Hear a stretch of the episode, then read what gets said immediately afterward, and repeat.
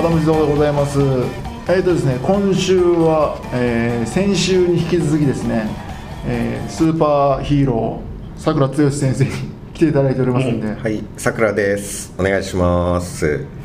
でですね、先週の、えー、と最後の方にもちらっとお話ししましたけれども、えーまあ、コロナ禍で結構こう、まあ、ご情報じゃないけどいろいろ納得いかない話が、まあ、引き続き世の中を席巻してるっていうようなことがあるわけだけどそのまあさくらさん曰くその人たちがいまだにこそうですね。あの僕は、まあ、先週の最後にちょっと虫蔵さんに言っていただいたんですけども、僕は結構初期の頃から立場を表明していてめちゃめちゃバトってたんですけどね、うん。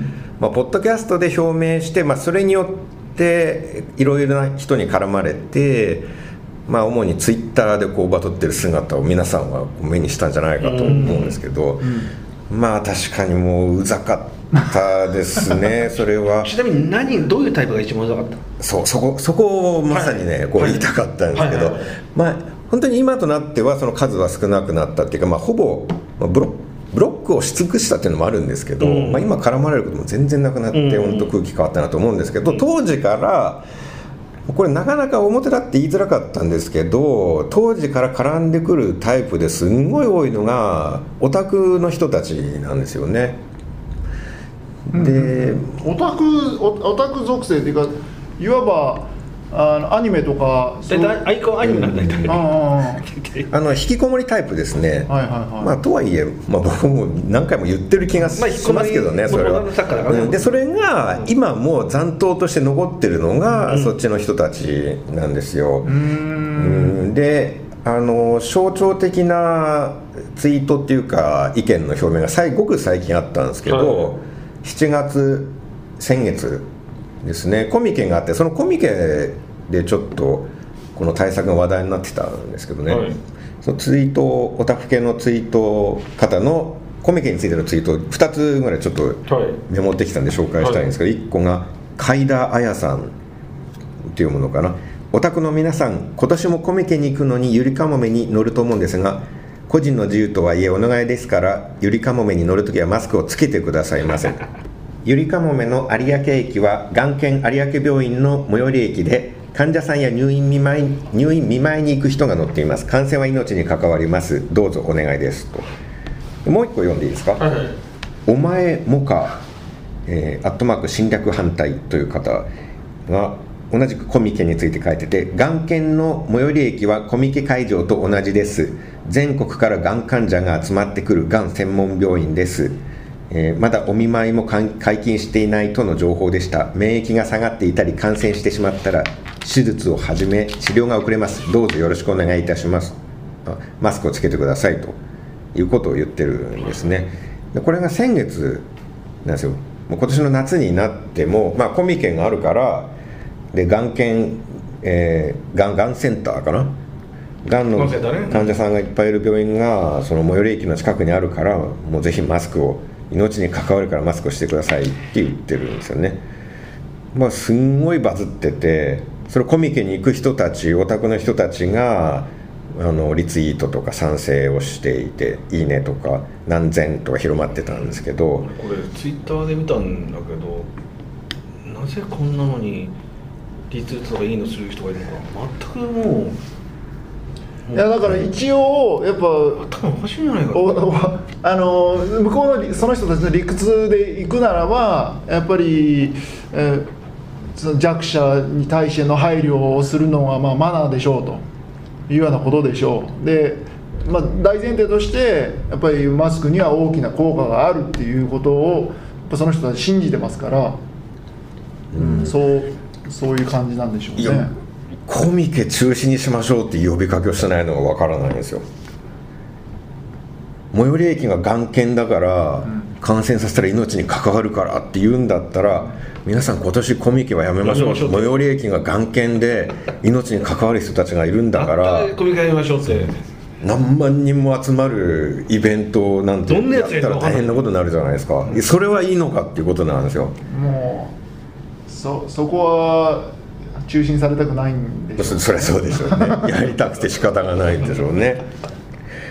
この論理矛盾なんですよ。いやみんなこもうここの手のこういうふうにやってみん全員そうだね。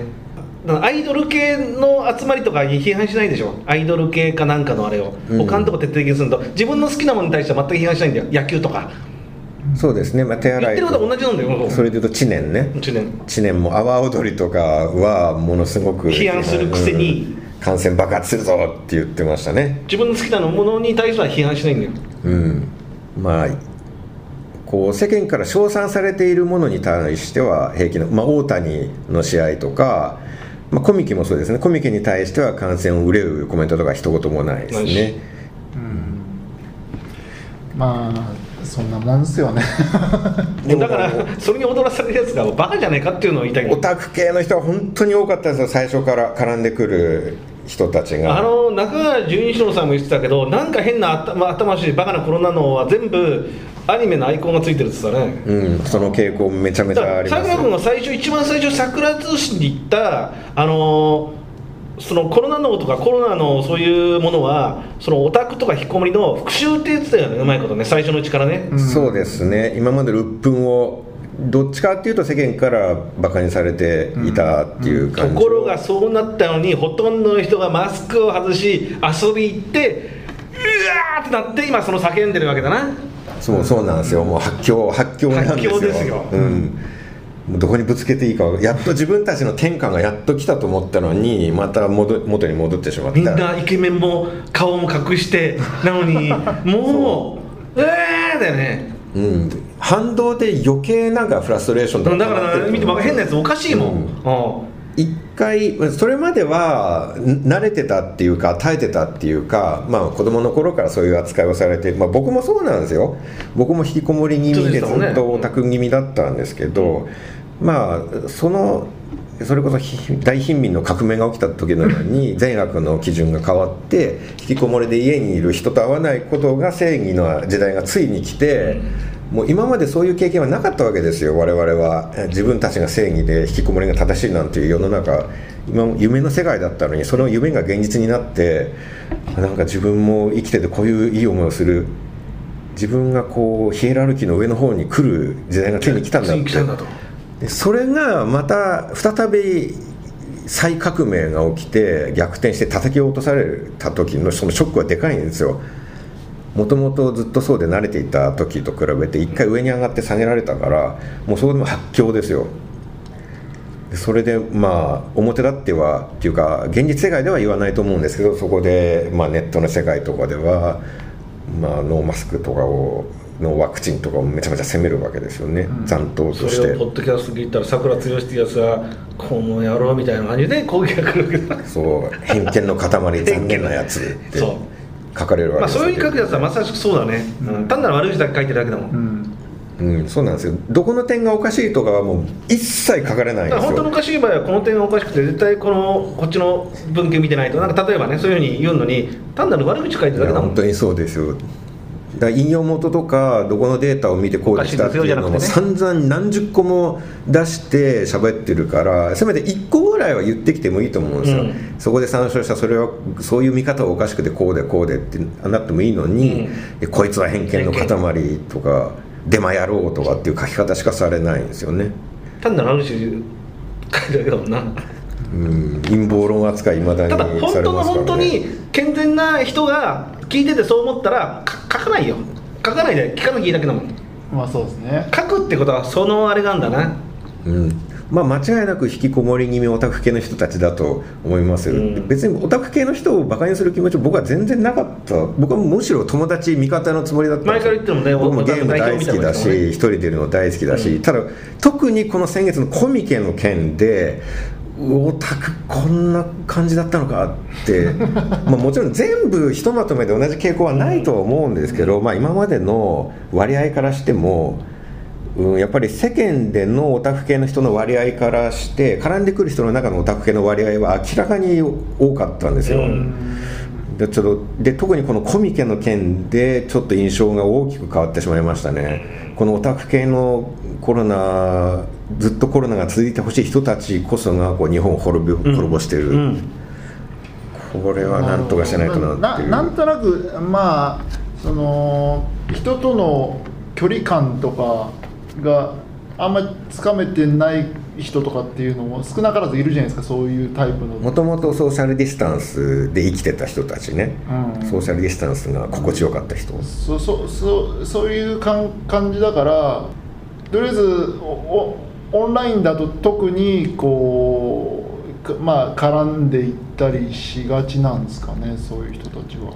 もともと多分現実よりオンラインの方が威勢よくなるタイプだったっていうのもありそうですよね、コロナ絡みの話題はもう全然触れないようにしようってずっと思ってます。あそういう人もだからたくさん、いうん。たくさんいると思うよ結構、うん。まあ、そっちの方が多数派だと思いますよ、それはもうコロナの話題を出すと厄介なことになるっていうのをうん。本当見てましたから、あのーさくら君ちょっとツイッター何日か前見たんだけど、あのーまあ、このポッドキャストもさすがにそうなんだけど一応宗教と政治の話は避けてるじゃん、うんうん俺言ったじゃん、そうん。そそ野球は言うけど、うん。宗宗教と政治はちょっとやめようと、うん。って言ったよね俺もな、面倒くさいの、うん。でさくら君そのツイッターでなんか本当に政治と宗教とか混じってるようなそうなんですよ。のタブーな領域がそこなはい、んじゃないかコロナは政治プラス宗教なんですよ、うんうん。そうだからお前もそれ面倒くさくなるじゃない、うん、本当そうですね。だからものすごい対立が生まれます。タブー中のタブーみたいになってますね、ダブルパンチなんで。で考えたらまた微妙に違うでしょ？そうそうそう、本当みんなみんなバラバラで違うし、それでなおかつ、まあその、し政治と宗教と違ってあの本当にノンポリみたい人がノンポリとかノン宗教みたい人が、まあ、いた日本だと多数派なのに、みんなコロナには意見があったじゃないですか、だから余計にもうもう揉めますよね。政治に興味ある人とコロナに興味ある人ではコロナに興味ある人の方がもう何十倍と多いでしょうね、うん。まあ、興味を持たされますか持たされた、みらねんなだって強制されましたから、うん。事実上、影響大大きかったですもんね、まあ、まあ政治も本当はあるんだろうけど、影響、だけど、まあ、気づかないから、まあ、大変でしたね、本当にコロナのその騒動は。うんでまあ、と確かにいまだにその影響を受けてる人っていうのは絶対お気づかないところでも結構お、うん。多くあるから、まあ、そこをその影響は変な影響を受けてるところはちょっと直、ね、是正しておくいくべきって直していくべきなのは間違いない話ですよね。ちなみに影響で言うとこれこれも先月つい先月の記事なんですけど、はい。コロナ禍で5歳児に発達遅れ、うん。平均4ヶ月交流減影響かっていうこれは京大と筑波大筑波大が調べた研究で出てきたんですけど、まあマスクさせた子供が？えっじゃなくて全体的具体的にどれっていうことは書かれていないんですけど、まあ、コロナ禍の影響で、はい、うん。コロナ禍の影響で5歳児が平均で4.39ヶ月の発達の遅れがあるっていう。その年に年齢お前の子供と同じぐらいじゃん。そうそうそううちの子供ももうていうか俺の周りにそんなことばっかで星ってチャンピオンやって、うん。でもその時間の4ヶ月って。いやすごいです。よだって5歳までってなんか人間一番一が番こう動物から人間になっていくものすごい大事な時じゃないですか。でその間の4ヶ月の期間ですよ。すごくないですか、うん結構大きいですね。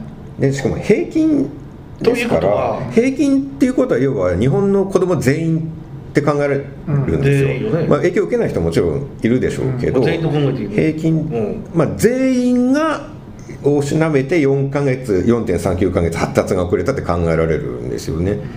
これってかなりこう人類の歴史が始まってからこうものすごい大きい事件じゃないでそのすか発達遅れたその原因は何なの？そのこれはまあ明確には書かれてないのかもしれないけどあくまでそマのスク。あたまあ事実だけ言ってるだ。け一応あの休園などで他者との交流が減ったことが影響した可能性がある、うん。まあ、可能性があるですから、まあ、研究したけど分かってない。原因は分かってない。これからこれからだね。発達の遅れの数字は出したけど、まあ、原因は。だけど原因は多分その明確にこれっていうのはわかんないからね。わからないですよ。わからないっていうか、まあ、あくまで想像するしかないんだけど、4ヶ月遅れてるのは確かとね、うん。やっぱりその休園も当然あるだろうし、うん。まあ、マスクとかしてってそれでお親とか、ね、仲間とかそのほ保育士とかとかと顔顔顔がが見えない状態っていうのは大きいんじゃないの？状態っていうのもなくはないかもしれない。多分あくまであ証拠がない証拠っていうかないからね。あくまでこれそ妄想っていうか素人の想像だけど。供は大人とか友達の顔を見て口の表情を見て、いろんなこと考え、うん怒ってるこの人、うん。こういうふうに言ったら殴られる、うん。いろんなこと考えたのにそこがない状態、うん。うん鼻から上の人？うん。あのー、そこでもそれはまあ証拠がないけど、うん。だっ喋っちゃダメって言われてるんですから喋っちゃダメってすごくないですか？人間って喋るものじゃんしかも喋って生きていくものじゃないですか。しかも子供なんかはもう意味のないことをバイバイバイバイ言いたい口でよね思って頭で思ったことすぐ言うのが子供じゃない、うんいやー本当だからあの時期とかはもうもういろんなイベントも全部中止になってたしでそのまあ俺の子供なんかまあ小学校と保育園といますけどもう全全イベントがなくなった上に、えーあったとしても本当にごく形だけとか小規模になってるケースが多かったですから。しかもあれも異常だったね、あのーああいうイベントの中止とか甲子園とかオリンピックの。いやあの海のオリンピックをやっても別に感染に影響があると思ってませんでしたよって言ってたのも何言ってんの？本当に腹立ちましたね。何言ってんの今更？もうあの人のそういう発言があったんですいやそうそうなんですよ。最近。え。ーあ全動いてた。よは？見つけた、えー中央公論中央公論の11月号。ちょっとこれいつのやつかわかんないんですけど何年かはでも2021年の10月にツイートされてるからってことはオリンピックの年オリンピックの直後に言ってるんですねこれが。あそうなんですね。尾身茂のインタビューで五輪について観客を入れても感会場内で感染爆発が起きるとは思っていませんでしたと 明言している。うん。でそしてしかし観客を入れたら国民に求めていることと矛盾したメッセージを送ることになりますとだから中止にさせたと。うん。だからなんか国民に求めているメッセージと矛盾したくないから まあ、感染対策を進めている身として矛盾したことを言いたくないから別に五輪で観客を入れても感染するとは爆発が起きると思ってないけど 矛盾を避けるために中止にしましたそもそもそもその最初に伝えてたメッセージっていうもの自体あんまり意味がないっていう意識をそうですよね。持ってたってことですかね。意味が、うんだからだってそうですよね、かうん。だって五輪で会場内に観客を入れたら、うんそもそもの彼らの理論ではクラスターが起きて当たり前ということになるわけじゃないですか、うん。密にしてイベントなんかやったら、まあ、でも実際はもう2021年に観客を入れても会場内で感染爆発が起きると思っていませんでしたと明言しているとなってるんですから。だからまあいろいろ、まあ、む矛盾とか大人の事情とかでそうそうせざるを得ないっていう。でも政府の方とかもう日本のあれはもう絶対入れてそりゃそうだよもんな、まあまあまあ。入れないと話になるやってたんだけどそっちの方と、こまあ、国民だな国民の後押しと、まあそういう連中と国民の後押しでもった3万円ぐらい当たってたのに 一生に一度の経験だったはずなのに自国のオリンピックに行くっていうのはそれが潰されたんそれが何何万人何十万人といるわけでしょ？もうもう全部そうしょうもない対策とかも全部出してよかったんないかなうんそうこいつの矛盾するメッセージを送りたくないというなんかこいつのさじ加減で台無しにされてるわけですよ。国民の楽しみイベント。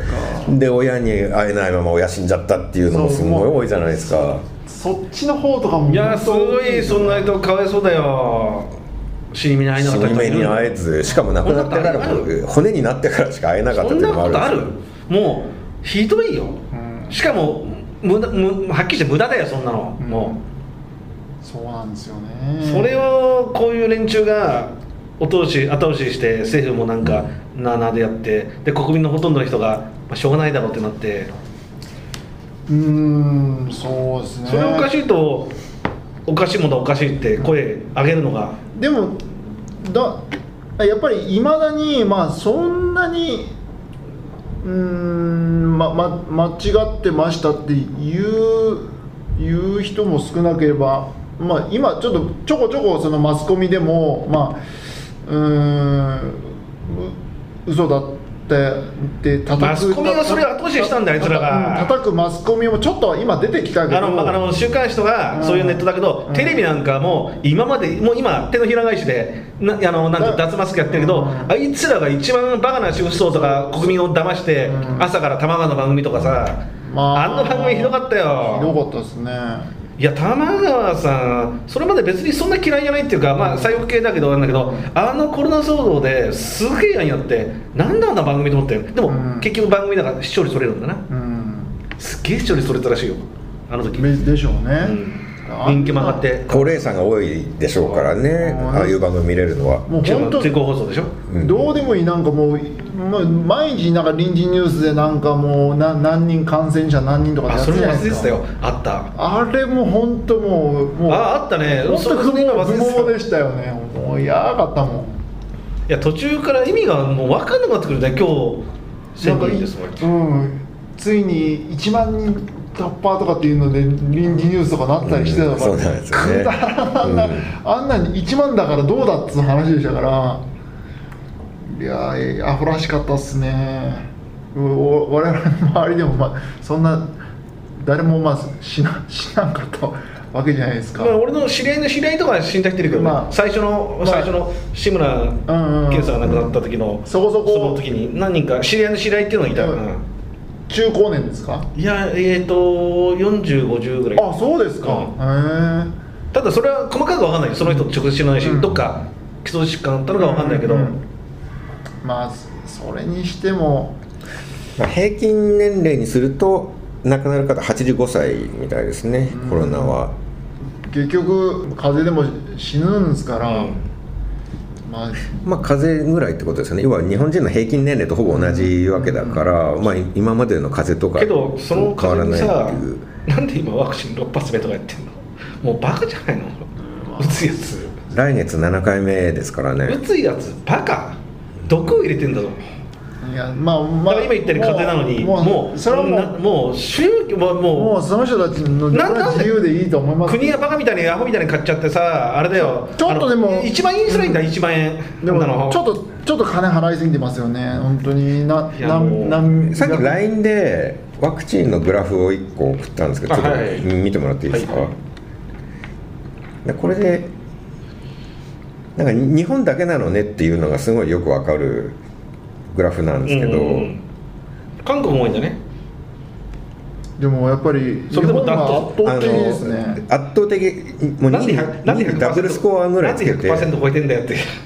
まあ、追加接種なんで1人が2回打ったら、あなんてもね。うん、1億人の人口で追加接種回数が1億5000万回になったら150%ぐらいになるんじゃないですか。でその他国の例えばヨーロッパの平均が50%パーあパー100ピーポー100ピーポーだから100人中の追加接種の回数フランスとかどっかの国は土地最初最初のうちは義務だったんじゃないかな？義務。あの病気じゃない限り。なんかあってんねそこに。うんまあだからものすごいデモとか起きてましたよね、カナダとかも、うん。いやー。なんかほん本当に反社会反勢力みたいな銀行の口座が凍結されるとかそういう話にまでなってますよ、ノーワクチンの。人、ままあ、でただこのグラフを見ると分かるように例えばヨーロッパ平均が50アメリカは40ぐらいで日本は140っていう他の国のもう3倍ぐらい打ってるんですよ、うん日本だけなんですよこの世界で、まあ、マスクもそうだったんですけど世界で日本だけなのになんかその世界で日本だけの超少数派の人たちがこう我々我々は世界の多数派なんですよ。でもなんかわ日本では我々の方が迫害される立場っていうなこの閉鎖性というか。ななんでこうこういうことになってるんですかね？島国っていうのがめちゃめちゃでかいと思います、あんまり外国の人がいないっていうか陸路で行き来したりっていう感じじゃないじゃないですか、うん。広い海を越えないと外国に行けないから。であとか海外のニュースとかを見る機会が少ないっていうのもまああるんでしょうかね、あほらパスポートの取得割合が確か20割ってるでしょ。17%とかすだったから。ね。20割ってんだよ、うん。取得率17%でしょ。だから。だから世界にニュースを目を向けないんで俺とか興味あるから見見るけど、普通の人とかまあね、うん。まあ見ないわな、うんうんでどうなってるかまずわからない、ん。で毎日テレビのあのニュースとかで あの毎日朝から国内のことだけやりますからね。コロナ対策がこうだとか言って、海外というのは存在しないっていうぐらいの感覚の人が結構多いと思いますよ、うん。それで海外ではこうだ海外でこう世界でこうだったらそのここは日本だと、うん。うんここは日本だ。いやそれは病気関係ここはああるいはそんなに嫌なら日本から出てけ、うん。そのことは突きつけられましたよ。うん。そうなんですよね、うん、最初は2週間後はニューヨークになるとかうん。ロンドンこのロンドンの2週間後が東京だとかっていう話を海外でこうだからっていうのをずっと言ってたんですよねでも今となっては外は外内は内とかっていう。あいつもひどかったねあのデブデブハゲ。忽那聡ね。あいつはひどいね。ひどかったですあれあそこまでやるっていうのはどっから金出てんの？うん忽那聡はファイザーのからそうだよね。ファイザーの広告に出てますから。あのまともな医者一応医者でしょ、まあ、医者も普通のな常識とかするのはそっちの勉強は違うけど頭の良さは違うけどあんなこと言うのって何かがないと言わないよそのなんであんなこと言うのかと思ったらやっぱり俺だってそういう立場で裏でどっかの企業がうん。お金が流れてるとか、どっかの役になって裏で本当はどんどん金入ってきたら言ってるかもしれないよ、うん。そうじゃなきゃ説明つかないけどやっぱりそうそういうもう完完璧だなファイザーのあれまあはい、ファイザーの新聞に一面広告ファイザーが出したんですけどワクチンの広告なのかそのファイザーの広告にも忽那聡がもう顔写真付きで出てて、あじゃあガテンいった。うん、あじゃあそれだからやってんだね。その一企業企業の広告に加担してる人がその国の政策に口出しをするようなすごいポジションにいるっていうのはすごいなと思って、すごいよね。そのワクチンを売る企業のスポンサーにそのワクチンを売る企業がスポンサーになってくれてる人が冷静な判断できるわけじゃないじゃないですか。しないよ。絶対してないよ冷静な判断なんかあんなわけのわかんないそれはそうです。言ってること頭おかしいもん。ワクチンあんまり効果がないかもって言うわけないじゃないですかいや絶対言わないよな。うんスポンサーまあ消えますから、やっぱりそういうその公的な立場の人は、まあ、あんまり広告みたいなことは本当なら受けない方がいいわけですよね。倫理的にダメだと思います。ダメだと思う。びっくりしましたそんなことありえるんだと思って。辞めた後ならまだしもですよ、その現役でなんか前面に立って対策のことああだこうだ言ってる人が一企業の広告に普通に出てるんだっていうのが、うん。まあ確かにそうなってくるとあの一番ひどいねあれはね多分。まあた国の政政策にも影響を与えているのかもしれないですね、で結局やっぱり権威あって影響力があるからそれを見た人はうん。どう思うんでしょうっていうことだよね、うん。ちょっとでもまあ、まあ、そそこから先はもう俺もね陰謀論に見たくなっちゃうからわかんないですけど、うん。なんでそんなことになっちゃったんですかねわからないけど。うん、まあスタートが失敗したっていうか、まあ、やっぱり忽那さんとかは、まあ、オタク系の人の話と通じるかもしれないですけど我が世の春がやっぱ来たんですよね。まあ、よく言われてるのは感染症を研究する人っていうのは、まあ、地味な研究だから。地味で目立たないしそうなんですよ。お金もまあ出ない。うんうんでそうやって人生をまあそれでもいいんだよ立派なお仕事をしてるからいいんだけど、そこでちゃんとねちっちゃいからわちっちゃいから勉強ばっかりしてそうやって普通の生活をしたんだけど自分の方に当たるもの当たることがないと思ってたのに。うん。うん絶対例えば本書いたり俳優を目指すじゃ俳優とか本書いてる人はそういうのありありえると思って生活してるけどそういう人たちはないいやないないでも素晴らしいよ。そういうふうに研究して、うん。それが当たっちゃったと。それもあると思うんですけど結構おそもそもその人たちっていうとしてはその感染リスクっていうものに対しての意識がもう過剰すぎてそのそれそれ以外のものをに意識が全然いってないからまあ、職業柄それはまあうん。どうしてもあるんだと思うんですけどね、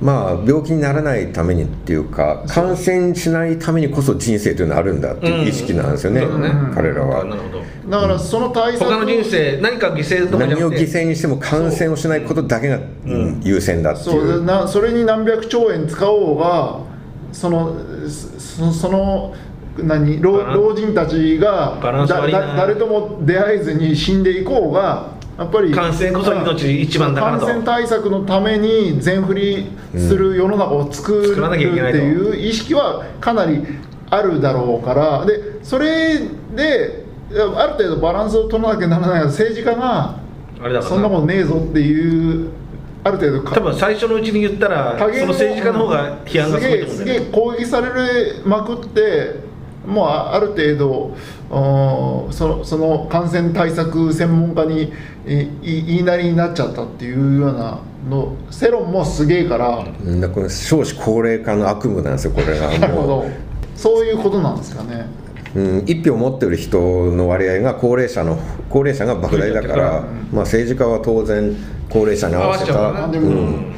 いやーでもそれにしてもねちょっとせマスコミなんかもう全部全部その感染対策専門家の言いなりみたいな感じだったじゃないですか、うん。うんあれも本当異常だなあれも多分おそらくだけど中のあれにも中には普通のこと言ってるんだけど多分そのディレクターとかプロデューサーが、うん。ちょっとこれじゃ弱いからもうちょっとなんかうん。なんかこうな要するに煽れみたいなね、言ってくれませんかっつって、うん編集とかカットしてああいうふうになってるっていう、いやーでもちょっと本当に多分そういうのなんか今今だったら結構前ちょこちょこ情報出てきてるけど、はい。例えば、えー一部の、まあ、ツイッターとかい YouTube とかでもそのまあ反ワクチンとかまでいかなくってもあのマスクをする意味がないんじゃないかっていう程度のやつとかでも結構こう消されたりとか。うんすその政府のお方針広報だとか、えーそのマスク推進派のに対する意見が全部消された封殺されたみたいなんかいわばもう情報統制に近いようなことがまあ行われてたっていう情話があるじゃないですか。あれあのーワクチンとかなんかで情報が確実じゃないのに、うん。そういうような、えー憶測で言わないでくれって意味であれ消したんでしょそれあれ桜通信 YouTube にもアップしてるんですけど、うん。コロナの話してるや全部消されてるんですよ。コロナの話を。話だけなのに？アップした直後ぐらいに消されるんですよ。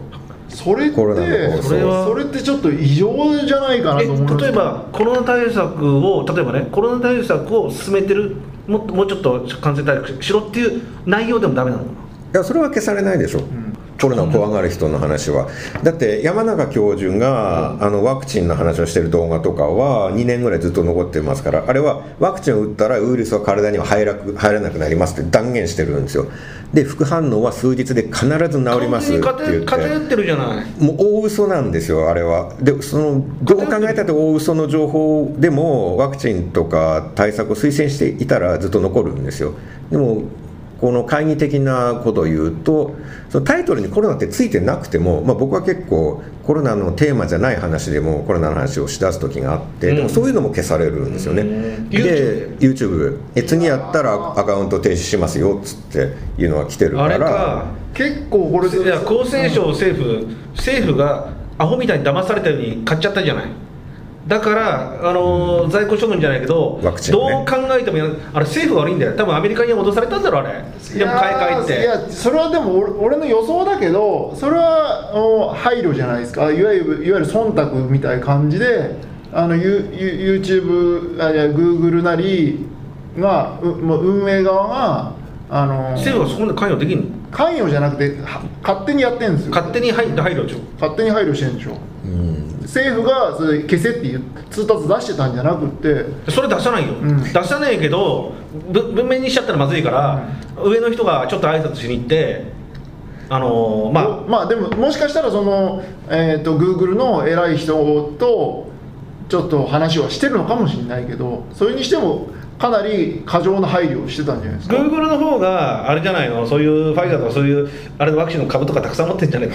いやわかんないそんなの。別に権力者だから彼らうもんありありえます。YouTube は特定の団体が削除 YouTube じゃないのに特定の団体が削除できるみたいな権限があったりして例えばコビナビとかワクチンを推進する団体がうん。優先的に YouTube の動画を削除するっていうか、まあ、削除申請をするとすぐ削除されるっていう権限を持ってたらしいんですよね。へ一応大義名分は国民に安全なものを打たせるためにその反対意見の人はうん。国を守るためにやりましょうっていうのが大義名分だな、うん。最初はな。そのワクチンを推進する団体がご中心するんですよね YouTube に。あのこんな動画がありました。これは反ワクチンのことを言ってあの公衆衛生を妨げてますって中心をすると特定の団体だとすぐそれは YouTube が「はい分かりました」って削除するその優勢権があったらしいんですよね。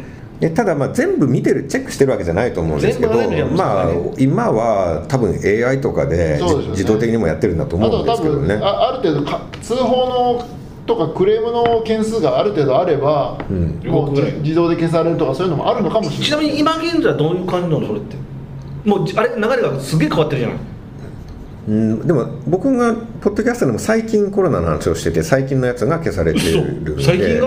はい。いやー。え先月だって。今なんか逆にもう世界中でも日本でももうワクチンに対しては懐疑的でもう打たないっていう人とかいろんな被害報告とかもそうそうそう。あるけどそうなんですけども今今でも。この状況で今年ですよ今年。じゃあ不都合な人がまだいるわけだな。不都合の人たちが不都合なんだよな、国民がどうのこうのじゃなくて、うん。何かあの動いてるね、動いてるまあまあまあ何かは動いてますよね別にそんなんかうんそいや大きいもの動いてるかもしれないさっきのねあのもしかしたらまあ、大きいものかもしれないけどそのなんかクレーマーの人たちがしこしこと,、えっと通報しまくってるのかもしれないしうん分かんないですね謎謎ですそれはいやーそうそれでももう比較的あのー例えばですけど、えーワクチン打ったらそのカプセルがの、ね、体内に入ってで電磁波がどうとかって、昔言われてるよね。いういうやつが削除されるならまあ分かるけどさくらさんなんて別に本当のと本当のとんでもとかのだから同話じ同じあれでないじゃなカテゴいですか。リーにさなんかなってるんだね、うん、根拠薄いやつとか喋らないですからね、うん。僕。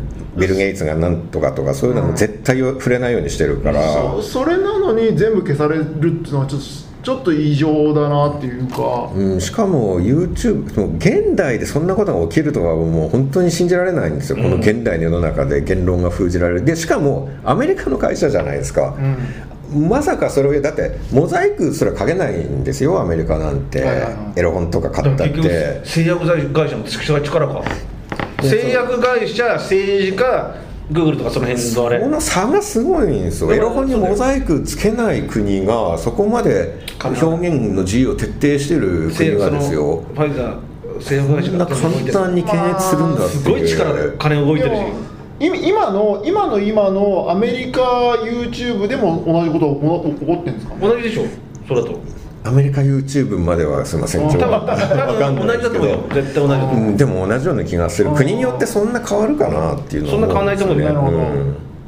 そうか。YouTube はそういうスタンスで。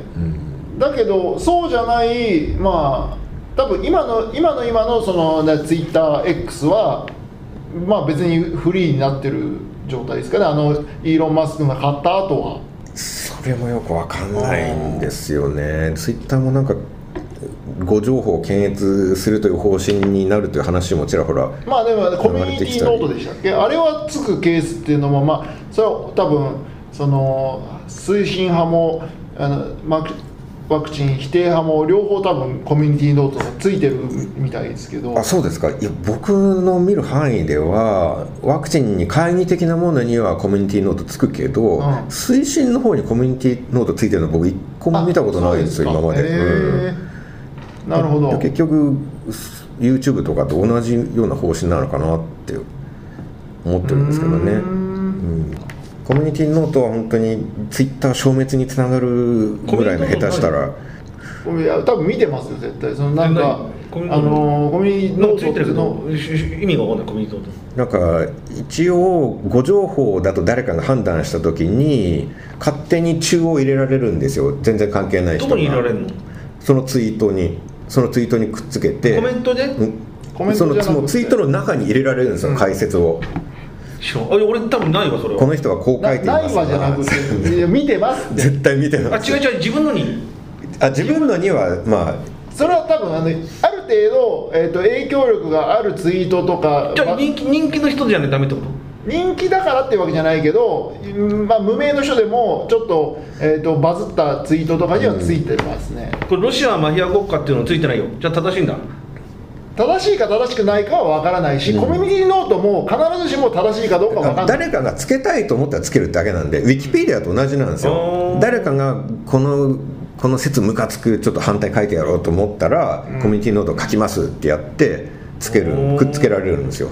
で真実かどうか誰もチェックじゃあない本当くだらないことでもあるわけだ例えば例えば俺は杉並区出身だって例えば書いたとしたねで誰かが中でああ嵐を一度生まれは小平だあそうまさにその通りその通りです。はい。これはこれはご情報です、ウィキペディアによるとどこどこ生まれになっていますうんっていうふうに書かれるんです。勝手にくっつけられるでしかもそそれは僕はない一回も。僕も無名だから知名度ないからないんですけどでもそれって第三者がそそこら辺の素人の人がつけるんですよ勝手に。じゃあ当てになんないじゃん。そうですよ。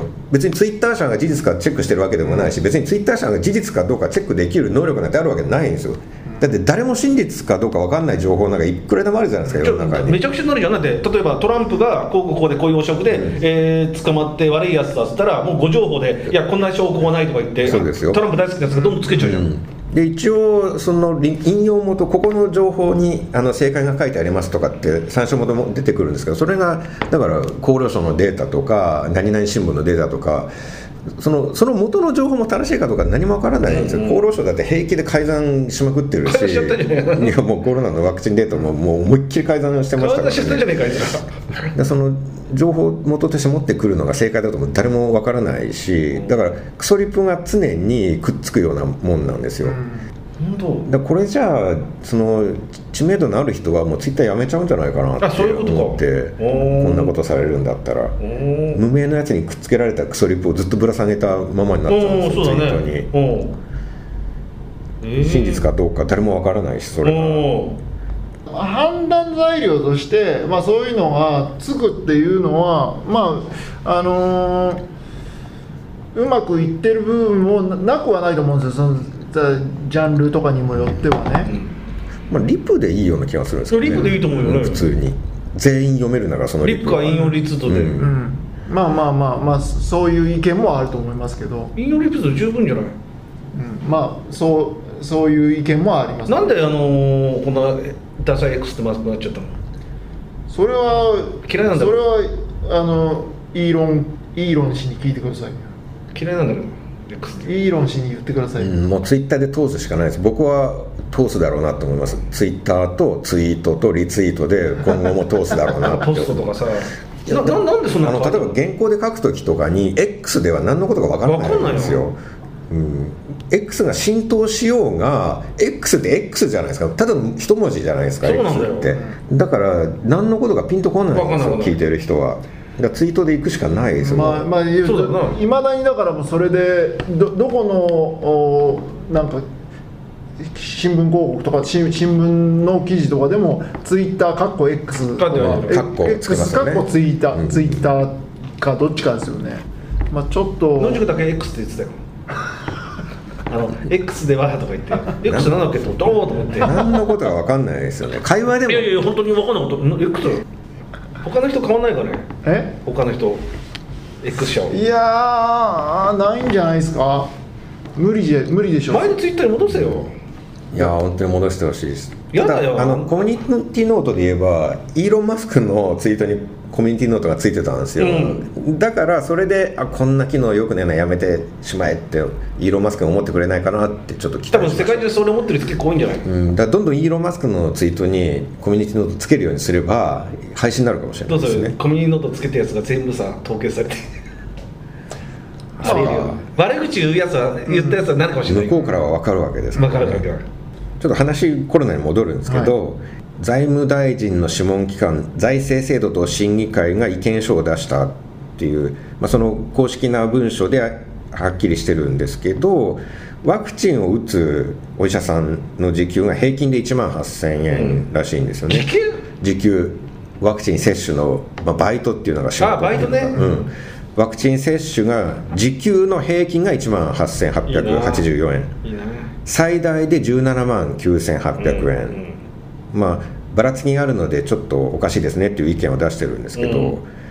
時給17万円ですよ。やりたいよ俺平均でも1万8時給1万8000円の仕事僕らしたことないじゃないですか。そうですね。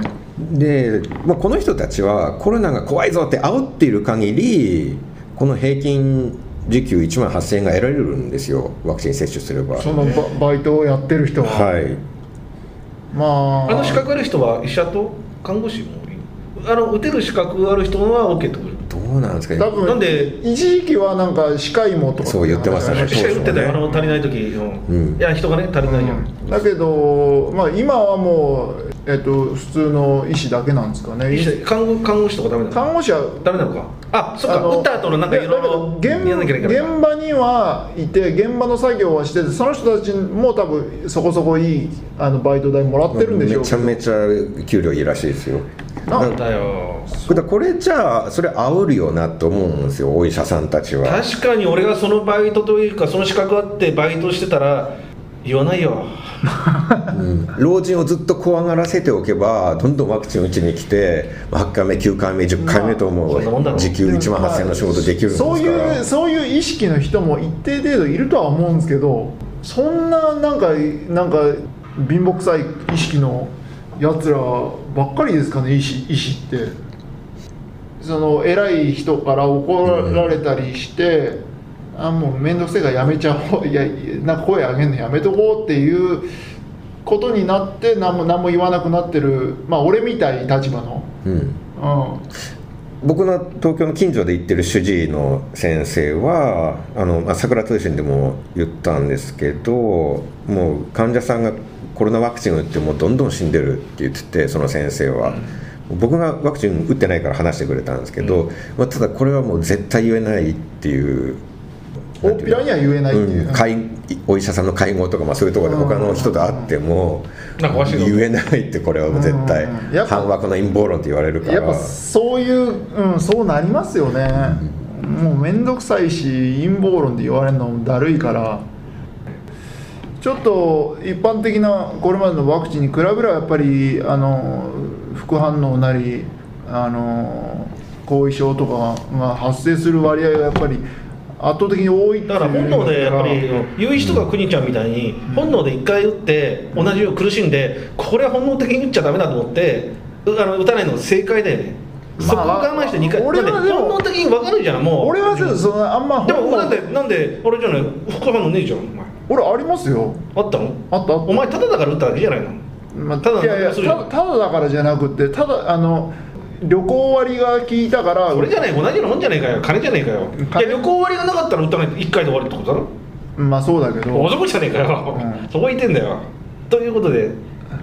はいそろそろ、えーと時間なんだよ。し施設の利用時間が終了ですので。そうですね、はい、あのひろゆきのアベマの話しなければもうちょっと入れたんですけどねあでもあれは放送になってってないよ。ちょっとはいあ休憩中の休憩中の雑談が長すぎましたね。すんごい長かった。でひろゆきの話。嵐さんが熱く語る。かあらの休憩中のえーひろゆきのアメバの番組をほ本題で入れてよかったね。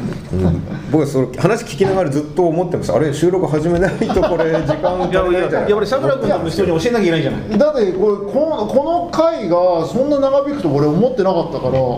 まあ、いつもコロナの話はね長くなるんですよ。あそうかちょっともうもうちょっと、ま、巻きで喋るべきでした、ああの僕のポッドキャスト桜通信であもそうですね、はい。ちょっとさくらさんのポッドキャスト、えーさくら通信の方ではかなり、えー、と長く長くなってるけど、細かく正確な話を喋ってるんで、はい。あとノートもやってるんですよね。そうです。YouTube はもう全部消されてるんで聞けないんですけど YouTube じゃない方でポッドキャストを聞いていただいて、はい。あとノートもいろいろバズってる記事があるんでそうですね。コロナの話よろしくお願いします、はい。